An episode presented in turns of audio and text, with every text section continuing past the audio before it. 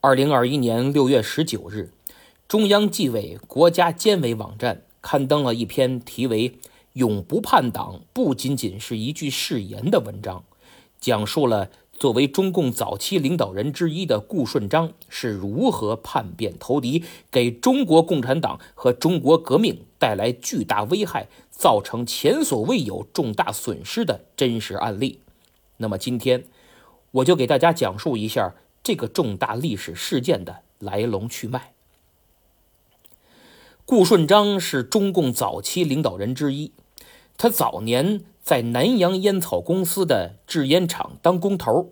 此人从小好勇斗狠，参加了青帮，还成为一个小头目，在上海滩的帮会流氓斗殴中表现非凡。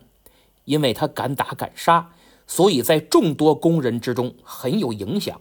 这个时候，他就被领导上海工人运动的中共领导看中了，想利用他组织工人运动，搞罢工，搞暴力革命。一九二四年，他加入了中国共产党。第二年，在上海的五卅运动中表现非常活跃，而且很能打，一个能打好几个，就被组织安排给苏联顾问鲍罗廷当贴身侍卫。一九二六年。顾顺章与陈赓等人一起被中共中央送到苏联，短期学习政治保卫，就是特工培训。顾顺章在苏俄受训的时间并不长，但他凭借聪明的天赋，学到了一身本领，比如化妆术、魔术、驾驶操作、修理机械、心理学、行为学等等等等，他都掌握得很纯熟。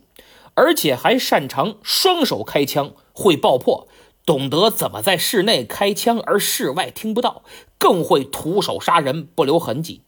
国民党中统老牌特务万亚刚在回忆录中称他是全能特务，够称得上大师。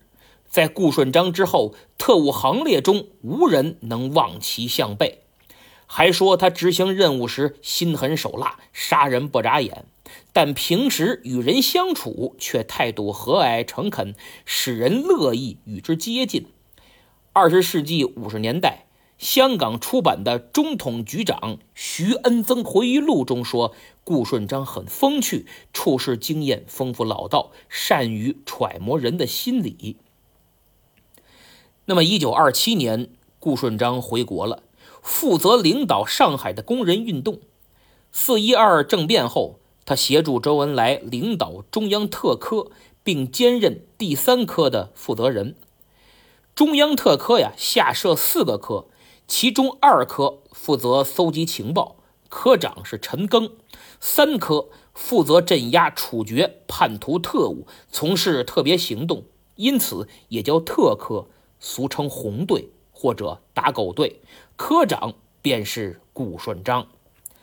当时，顾顺章领着红队非常活跃，惩治了不少叛徒特务，使敌人真是闻风丧胆呢。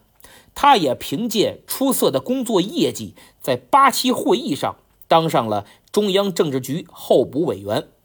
当时在江西苏区的毛泽东也是政治局候补委员。然而，随着他的地位上升，顾顺章日渐骄纵，生活腐化。吃喝嫖赌五毒俱全，陈赓当时对此就深表忧虑。他甚至对别人说：“只要我们不死，准能见到顾顺章叛变的那天。”没想到还真被陈赓言中了。就在党中央考虑将他调离，准备让知识分子出身的康生负责特科之时，顾顺章听到了风声，极为不满，顿生叛变之心。三一年的三月，顾顺章从上海护送张国焘、陈昌浩去鄂豫皖苏区。顾顺章将二人送走后，返程途经武汉，住在法租界的德明饭店，又是一顿吃喝嫖赌，结果把身上的经费给花光了。但他还是不想走，想继续挥霍，继续痛快。他居然用华广奇的艺名儿。到游乐场去公开登台表演魔术，在没有组织允许的情况下，作为地下工作者，这是公然违反纪律的行为。顾顺章之所以敢如此犯险，还是因为他过于自负，认为自己有着高超的化妆术。以前为了执行任务，就经常化妆登台演出，从未失手。这回也必然没问题呀！此时他心里除了挣钱供自己继续挥霍外，其他都不在乎了。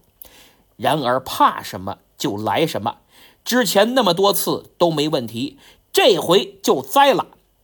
四月二十四日，顾顺章就被此前的中共叛徒认出，遭到了特务的逮捕。所以千万不要有侥幸心理。顾顺章被抓的当晚，就被特务迅速押解到国民党武汉绥靖公署行营。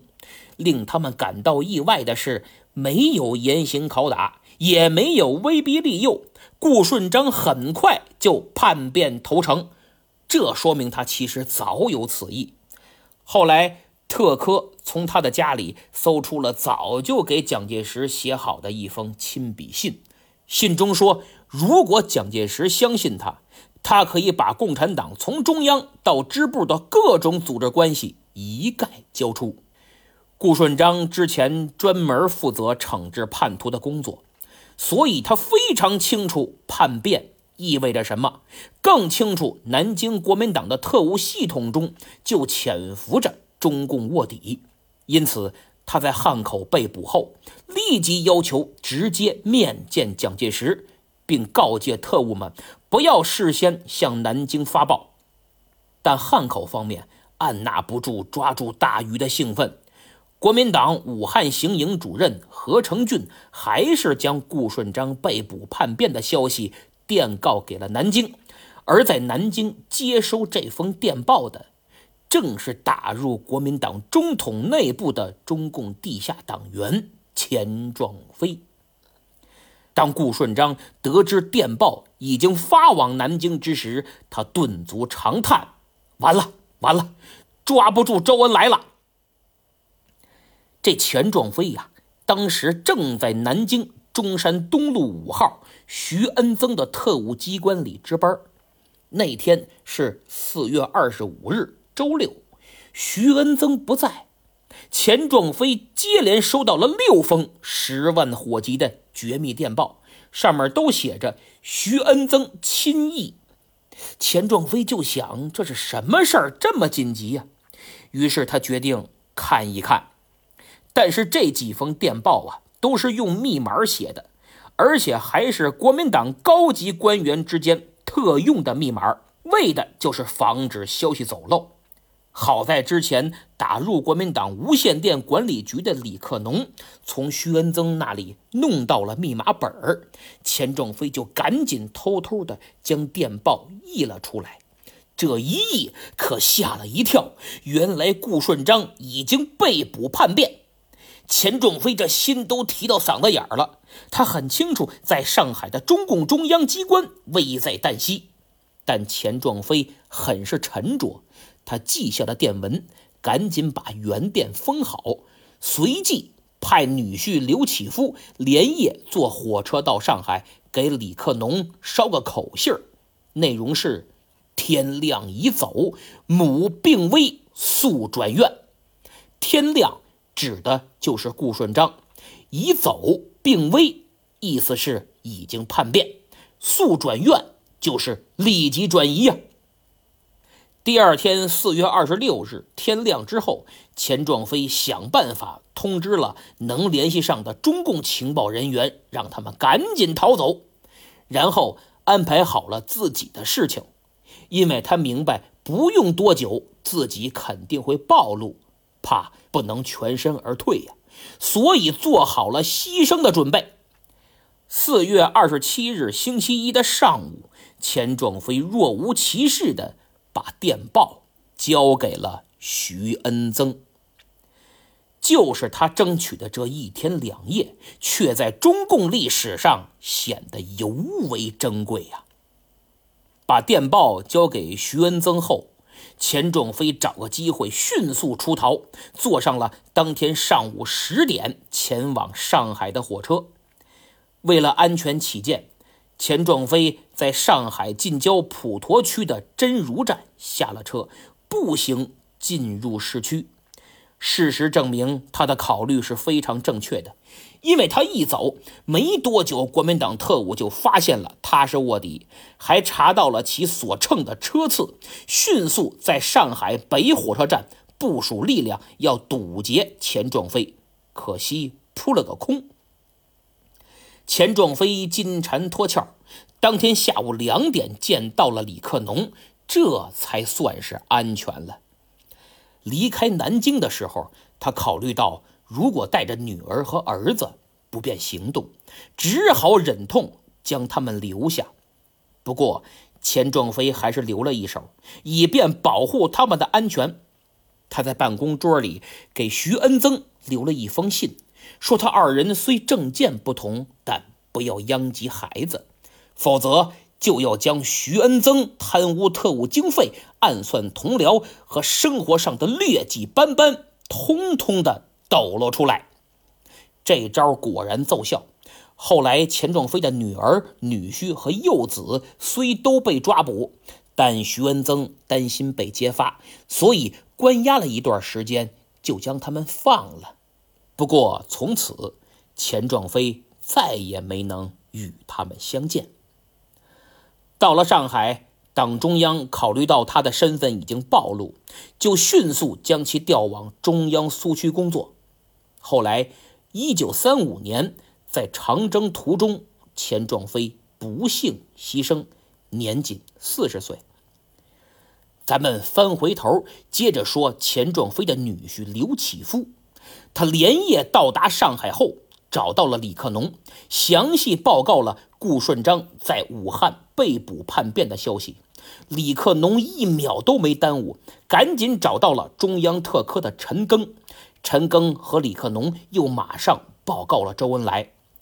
周恩来和陈云立即召集相关人员紧急开会，决定采取一系列的应对措施。首先，对党的主要负责人做了周密的保卫和转移。其次，慎慎而又果断地处理了顾顺章在上海所能利用的重要关系。最后，废止顾顺章所熟悉的一切暗号和接头方式。可还有一个问题，就是顾顺章的家人怎么办？当时他的妻子和岳父母等等都在中共中央的秘密机关里打杂儿。中央机关紧急转移的时候，就准备将他的家属一并带走。于是，周恩来带人找到了他们，说：“顾顺章已经叛变了，你们要与其划清界限。”可他的妻子当场表示绝不，家人还多次试图逃跑，要投奔顾顺章。周恩来等人考虑到上海的秘密机关无法囚禁他们。如果放他们走，肯定又会暴露中央的行踪，大家都得死。又经过一番努力劝说，还是不行。时间紧迫，没办法了，只能将其铲除灭口。周恩来和康生带着中央特科的人执行了这一任务。由于室内不能开枪，也不能用刀，因为见血不好处理，所以。最后只能用绳子。顾顺章的亲戚除了八岁的女儿顾立群和他十二岁的小舅子张长庚外，九个成年人全部处决。尸体不能往外运，就在院内的花坛下挖了深坑掩埋，上面抹上水泥密封，防止腐臭外泄。顾顺章八岁的女儿被送到了保育院。十二岁的小舅子被放回了家，因为周恩来特别强调孩子是无辜的。这次行动虽是迫不得已，但周恩来的内心还是非常痛苦。从不抽烟的他，当时破例要了一支烟，只抽了一口就呛得直咳嗽。他说：“我们今天这样做是万不得已呀。”也不知道将来的历史会怎么评价我。这件事儿被尼克松写进了他著名的《领袖们》一书中。此后，周恩来再也没碰过烟。然而，让人没想到的是，这个十二岁的小舅子张长庚又给中共带来了很大损失。张长庚回家后，顾顺章很快就找到了他，向他询问家属的下落。张长庚说不知道，因为当时执行处决任务的时候，这两个孩子不在场，所以确实不知。于是顾顺章就让他每天在大街上蹲守，发现熟面孔就立即指认。几个月后，张长庚发现一个骑自行车的特别眼熟，追上去就拉着不让走。这时候，旁边的特务早已蜂拥而至，将其逮捕。一审，果然是中央特科的，还供出了顾顺章家属的下落，带着国民党特务去挖掘尸体。这就是当时轰动上海的海棠村绝尸案。受此案牵连，中共又有一批秘密机关遭到了严重破坏。但顾顺章给中共带来的打击还远不止如此，或者说才刚刚开始，因为他知道的内幕实在太多了。毕竟许多基层的交通线和联络员都是由他一手建立起来的，可能有的连周恩来都不知道。果然，很快。武汉方面的中共联络员全部遭到捕杀，同时几个中共要人也死于顾顺章之手。其中最著名的就是时任中共中央宣传部秘书长、中央委员的恽代英。他是之前在一九三零年五月就在上海被捕了，关押在南京，但国民党并不知道他确切的身份，因为他用的是化名。叫王作霖，恽代英入狱后，中共方面积极营救，效果非常明显，几乎很快就要脱险出狱了。万万没想到，顾顺章一到南京就点破了恽代英的真实身份，很快就被处决，年仅三十六岁。时任中共中央总书记的向忠发也死在顾顺章之手。当时中央为了保护向忠发，让他去江西的苏区。谁料临行前，他不顾周恩来的告诫，偷偷溜出去与情妇在宾馆见面。不仅见了面，还住了一夜。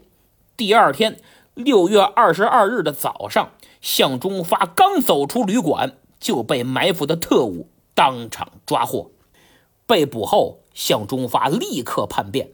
出卖了组织和同志，蒋介石得知后，急电暂且保留向忠发一命，但急于邀功的国民党上海当局，还是于一九三一年六月二十三日的晚上将他枪决了，前后不过两天时间。行刑前，向忠发跪在地上，苦苦哀求饶他一命，但难逃一死啊。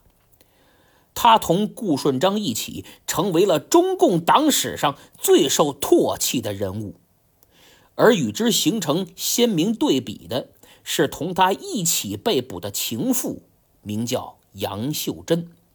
她虽出身风尘，也并非中共党员，但在审讯时却能坚持不说向忠发的真实身份。周恩来得到这个消息呀，气得大骂向忠发，说他的节操还不如一个妓女。其实向忠发与顾顺章在生活作风上是一样的，奢靡成性，贪图享乐，吃喝嫖赌样样精通。向忠发年轻时为了戒赌，还将左手一只手指砍掉半截儿。他们的叛变。都是没文化、思想意识堕落、没有道德、没有操守、没有底线、没有信念的一种外在表现。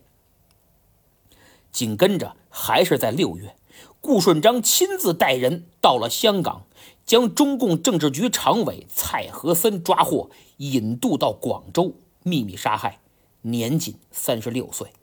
向忠发被捕后，斯大林以共产国际的名义指定。由王明为代理书记，自此左倾错误第三次在党内占了统治地位。但由于顾顺章叛变后对中共打击太大，噩耗频传，昨天谁谁谁被抓，今天哪哪哪被端，王明就非常的担惊受怕。最后没办法，中共中央花了一笔可观的经费，让康生和陈云为他在上海郊区租了一整层楼，深居简出，以保证他的安全。虽然王明的安全是保证了，但其他人就没这么幸运了。到了七八月份，中共在上海的组织仍旧继续遭到破坏，这给王明带来了强大的震慑力。和恐惧感，他实在受不了这种担惊受怕的日子了，就辞去总书记的职务，跑到了苏联莫斯科。顾顺章真可谓是中共地下党的克星啊！他叛变后，那些曾经与他相熟的人在上海完全待不下去，比如周恩来。周恩来长期直接指挥顾顺章。所以，顾顺章对他的思维方式、生活习惯、活动规律、伪装技巧等等等等都了如指掌。更何况，周恩来亲自带人勒死了他的家人，这也使顾顺章对他恨之入骨，那真是做梦都想抓到他。所以，周恩来不得不离开了。就在这一年，一九三一年，周恩来去了江西的中央苏区。鉴于顾顺章穷凶极恶，对中共白区工作造成了极大危害，中共中央决定对顾顺章发出通缉令，于一九三一年十二月一日，由中华苏维埃共和国临时中央政府主席毛泽东亲自签发。通缉令的全名叫《苏维埃临时中央人民委员会通缉令》，为通缉革命叛徒顾顺章事。通缉令中隶属顾顺章的种种罪恶，并称要严防国民党反革命的阴谋诡计，要一体缉拿顾顺章叛徒，在苏维埃区域要遇到这一叛徒，应将他拿获交革命法庭审判；在白色恐怖区域要遇到这一叛徒，每一革命战士、每一工农贫民分子有责任。将他扑灭，缉拿和扑灭顾顺章叛徒是每一个革命战士和工农群众自觉的光荣责任。在中共历史上，由中央政府对一个叛徒下发这种通缉令，可谓极为罕见。此后不久，一九三二年，中共中央也决定迁往江西。因为在上海实在无法立足了，可见这顾顺章的危害有多大。他的丧心病狂日益加剧。一九三三年三月二十四日，陈赓也落入了他的天罗地网，在上海被捕。当初顾顺章叛变后，陈赓就于一九三一年的六月被派往天津工作。组织上为了保护他，当年九月又派他前往鄂豫皖苏区，任中国工农红军第四军第十三师三幺八团的团长。两个月后，红四方面军成立，陈赓就调任红四方面军第十二师的师长，率部先后参加了鄂豫皖苏区的第三次和第四次反围剿。三二年的九月。陈赓升任了红四方面军的参谋长，随后在一次战斗中右腿负伤，他就秘密前往上海治伤。就在治好腿伤、即将返回苏区的前夕，陈赓落入了顾顺章的魔爪。但是，陈赓早年对蒋介石有救命之恩，宋庆龄等各界人士又积极斡旋营救。蒋介石最终将其特赦，陈赓这才逃过一劫。对于这个救命之恩，我想讲一下。当初蒋介石是黄埔军校的校长，陈赓是他最欣赏的学生，是黄埔三杰之一。后来陈炯明叛变，一九二五年十月，国民革命军举行了第二次东征，黄埔军校的学生也参与了东征平叛。陈赓当时任连长，蒋介石看他作战勇敢，就下令调他的连队给自己担任警卫任务。当时国民革命军兵分两路，第一师和第三师，蒋介石的总指挥部跟着第三师走，因为这第三师啊是才收编的一支旧军队，没什么战斗力，所以总指挥部跟着他们能起到。督战的作用。十月二十七日，在华阳镇与敌军相遇，敌军炮火太猛，第三师马上就败退下来。蒋介石赶赴前线，亲自督战，不仅无法扭转败局，自己还被团团包围，兵败如山倒。眼看大势已去，蒋介石又急又气，拔出短剑，当场就要杀身成仁。幸亏陈赓眼疾手快，夺下短剑，背着他一路小跑，逃出了包围圈。他将蒋介石转移到安全地带之后，又不眠不休，长途跋涉，找到了何应钦和周恩来的第一师，搬来救兵，算把蒋介石给救了。这就是救命之恩。此后，蒋介石有好几次都能抓捕陈赓，但没下手。比如这次，他特意在南昌行营接见了陈赓，对他说：“你是我的好学生，我随时可以原谅你。”还说只要愿意，现在就让你当师长。陈赓表示绝不背叛共产党，也绝不参加国民党。蒋介石感念昔日的救命之恩，不仅没杀他，还指示部下将其释放。这种明知今后在战场上与自己兵戎相见，仍旧纵其归去的做法，不得不说颇有古时君子遗风。陈赓虽然有惊无险，全身而退，但顾顺章的叛变确实给中共带来了前所未有的重创。然而，他的野心远不止如此。投敌之后，他摇摆于中统和军统之间，两边邀功买好，巴结军统的戴笠。不久，中统就开始冷落他了，而且共产党的机密他也出卖的差不多了，自己都觉得利用价值快没了。于是，为了今后能继续呼风唤雨，在野心的驱使下，一九三三年。顾顺章开始和一个叫蒋云的人密谋建立新共产党。